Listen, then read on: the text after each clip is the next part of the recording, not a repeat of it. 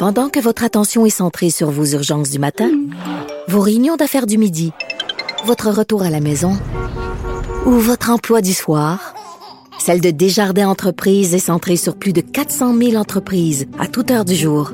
Grâce à notre connaissance des secteurs d'activité et à notre accompagnement spécialisé, nous aidons les entrepreneurs à relever chaque défi pour qu'ils puissent rester centrés sur ce qui compte, le développement de leur entreprise.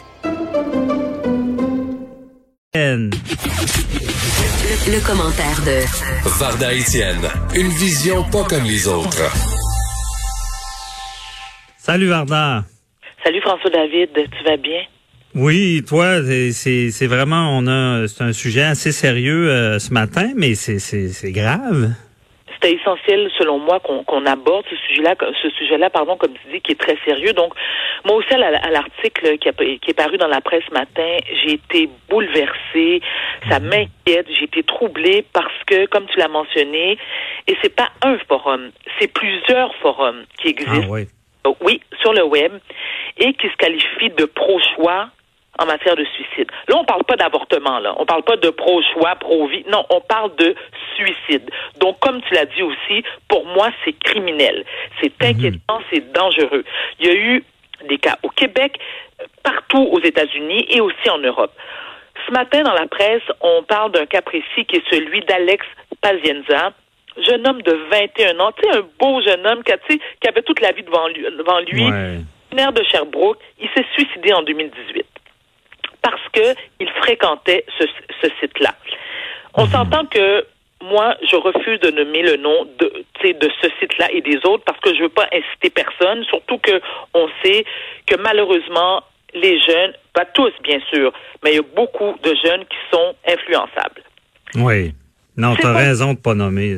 C'est, oh non, leur pas, c'est sûr qu'on leur fait pas de publicité, là. C'est clair, net et précis dans ma tête. Alors, je me dis, qu'est-ce qui se passe avec nos jeunes? Pourquoi ils sont plongés dans une telle détresse psychologique? Pourquoi ils ont autant mal à l'âme? Surtout que tu te dis, dans la vingtaine, tu es à la fleur de l'âge, ce sont, selon moi, les plus belles années de ta vie où tu dois t'épanouir, t'accomplir. Mm-hmm. Dans le cas d'Alex Pazienza, sa mère a dénoncé, et avec raison d'ailleurs, le manque flagrant de ressources que l'attente, là, on s'entend, est beaucoup trop longue lorsque tu as besoin de consulter un psychiatre.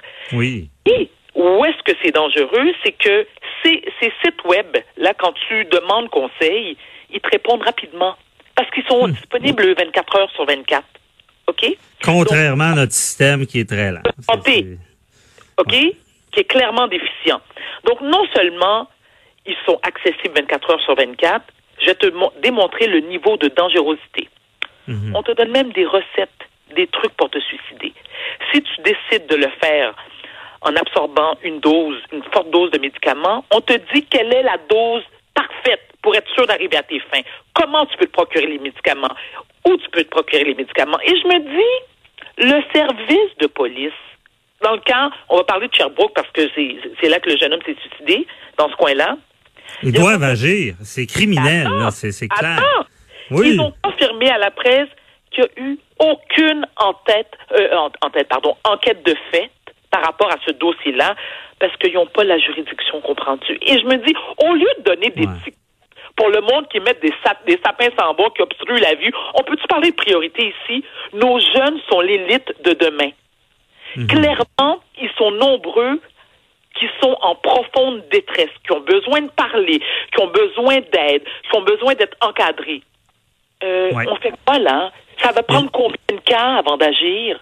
Ben oui, mais la réalité aussi, Varda, je sais pas si tu es d'accord, euh, tout ce qui est problème de santé mentale, on dira ce qu'on veut, c'est encore tabou. On, on se casse un bras, on est pris en charge, c'est correct, c'est visible, on comprend, tu t'es cassé le bras quand quelqu'un a des problèmes de santé mentale, c'est ça, c'est on tombe dans un genre de on sait pas trop quoi faire, il y a des délais, c'est les gens sont pas pris en charge rapidement.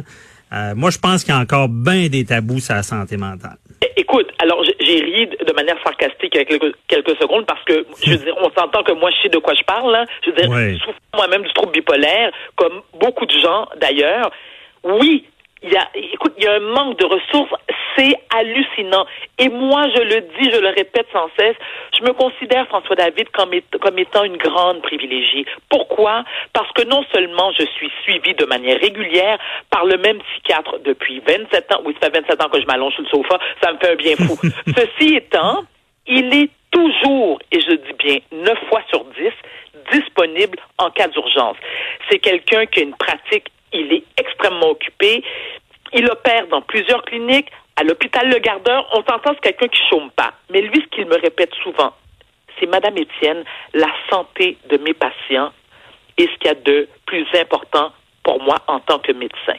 Hmm. Jamais il va me dire j'ai pas le temps, je suis pas disponible, à moins qu'il soit en vacances. Et c'est tellement rare qu'il prend, prend des vacances que lorsque j'appelle pour me dire écoutez, Madame Étienne, docteur Desrosiers est en vacances quatre jours, je suis comme ah comment? Je l'appelle sa jet parce qu'il est toujours disponible et je suis une adulte. Alors imagine des adolescents qui cherchent, là, tu sais comment ils sont en recherche d'identité. C'est une détresse, c'est une détresse. Je veux dire, la, ils deviennent dans un état où est-ce qu'ils voient noir. Faut les aider à, justement à passer à travers ça, parce qu'après ça, le beau temps revient, mais sur le moment, ils comprennent pas, et c'est là qu'ils commettent l'irréparable. Mais c'est ça, ça n'a pas d'allure. Je sais pas, Varda, si tu avais suivi ça, parce que quand on dit c'est criminel, là, ça ressemble quasiment à l'histoire américaine. Euh, je sais pas si tu avais suivi ça. Je pense qu'elle a eu la prison à vie. C'est une, jeune, femme qui, qui sortait avec un un, jeune homme qui avait des quelques problèmes de santé mentale. Et elle, elle l'a incité à se suicider. Et euh, il, est allé dans son garage, il a mis un tuyau, il est sorti du garage pour la rappeler disant ben je suis plus sûr de vouloir me tuer. Puis elle a dit non non non, retourne dans le garage. Et là il est décédé.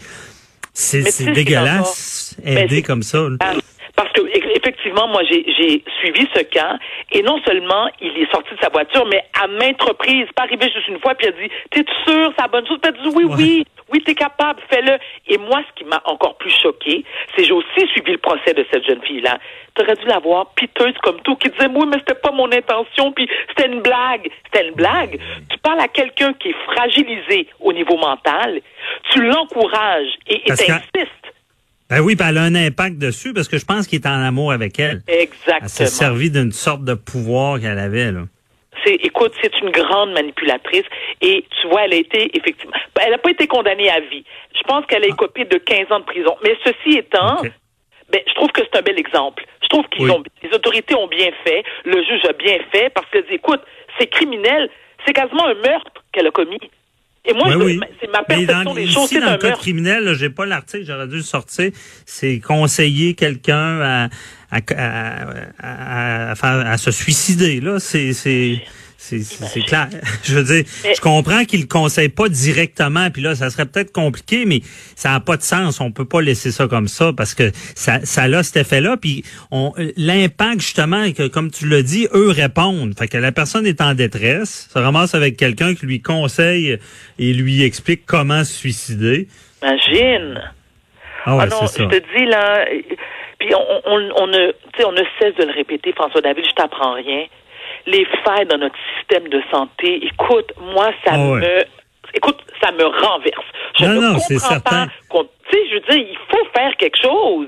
Puis ben attends, si tu me permets rapidement, imagine avec la pandémie, j'en ai déjà parlé dans une chronique précédente.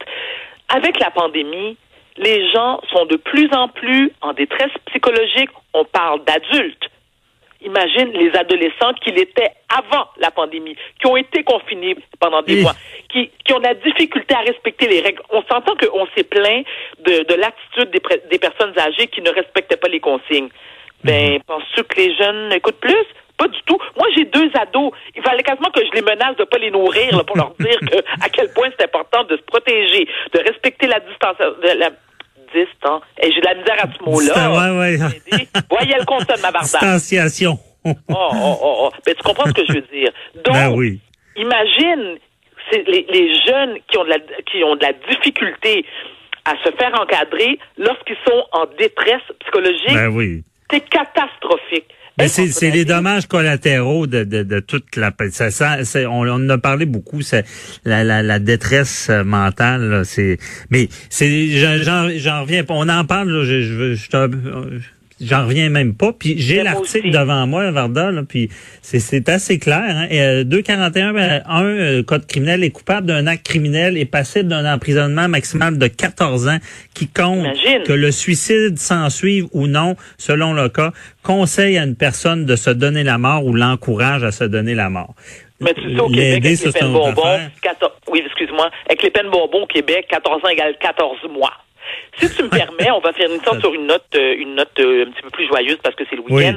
De un, j'ai vraiment apprécié de collaborer avec toi. Et de deux, pendant tes vacances, est-ce que tu as préparé déjà tes chips au barbecue, tes bières dans le couleur et tes estimés choux et moutarde ketchup? Tout est prêt, tout est prêt pour les vacances. Et puis, Varda, moi aussi, j'ai adoré collaborer avec toi. Puis, euh, je te lance l'invitation. J'aimerais que tu reviennes à Avocat à la barre quand on, est le week-end. Euh, parce que très intéressant ton point de vue. Surtout, on a parlé de judiciaire. Et des fois, tu as dit des choses que peut-être que je pouvais pas dire.